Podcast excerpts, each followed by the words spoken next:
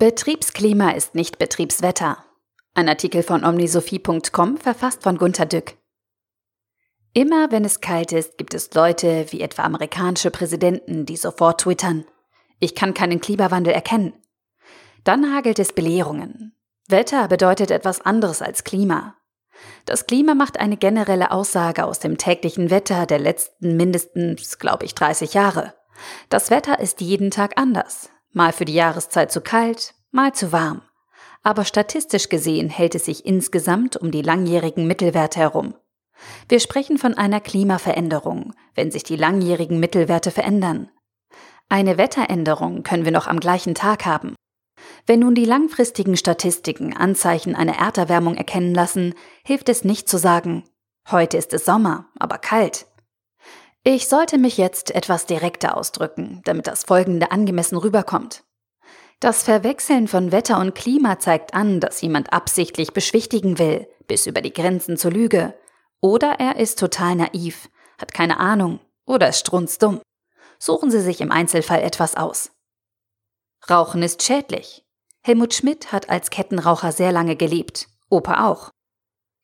Das Bildungssystem in Deutschland geht vergleichsweise danieder. Es gibt aber über 50 Superschulen und auch Montessori zum Beispiel. Es gibt kein vernünftiges Internet. Aber bei mir zu Hause gibt es kein Problem. Ich habe noch nie erlebt, dass der ARD-Teletext nicht ging. Politiker sind nur noch hinter Stimmen her. Nicht alle, ich zum Beispiel nicht. So etwas schallt mir bei jeder Kritik entgegen. Wenn jemand eine Ausnahme kennt, hält er die These für widerlegt.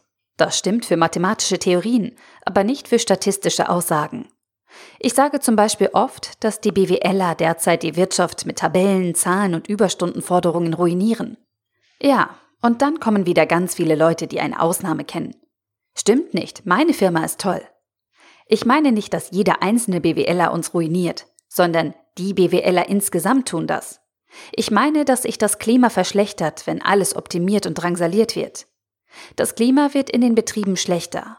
Aber an manchen Tagen gibt es ja auch Gehaltserhöhungen oder ein Firmenkickoff mit japanischen Trommlern, die den Körper in Schwingungen versetzen und durch und durch motivieren. Leute, an einem solchen Tag ist das Betriebswetter gut, aber es sagt nichts über das Klima aus. Dieser Irrtum befällt meistens die jungen Mitarbeiter. Sie wissen noch nicht aus eigener Erfahrung, was ein Betriebsklima ist, weil sie noch keine längerfristigen Erfahrungen bei der Arbeit haben, aus denen man später eine statistische Aussage ableiten kann. Junge Mitarbeiter sind notwendig etwas naiv. Statistisch gesehen nicht alle. Sie stabilisieren den Niedergang des Klimas, weil sie es erst einmal nicht anders kennen. Ältere sind oft widerwillig gegenüber jeglichem Wandel.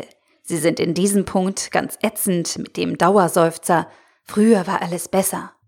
War es ja nicht. Aber wenn Sie mit denselben Floskeln Aussagen machen über den statistisch langsamen Abstieg, sollte man sie auch einmal ernst nehmen und erzählen lassen, wie man sich früher um Mitarbeiter bemühte. Kurz, so geht das nicht. Wir sollten den Unterschied zwischen Klima und Wetter kennen, zwischen Börsenklima, langfristige Trends und Börsenstimmung, heute. Ach ja, auch das wird durcheinander gebracht. Es gibt einen Unterschied zwischen einem Individuum und einem Klischee, zwischen dem Einzelnen und einer Klasse, zwischen Mann und ich, du, er, sie, es, wir, ihr, sie. Das bringen fast alle nicht gut hin. Und so weiter und so weiter. Wir sollten auch wissen, ich sage das zur Sicherheit noch einmal, dass man mathematische Behauptungen durch ein einziges Gegenbeispiel widerlegt, aber statistische Aussagen keinesfalls.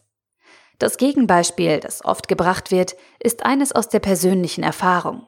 Und die stellen viele damit unbewusst über die statistische Gesamtheit. Das lässt tief blicken.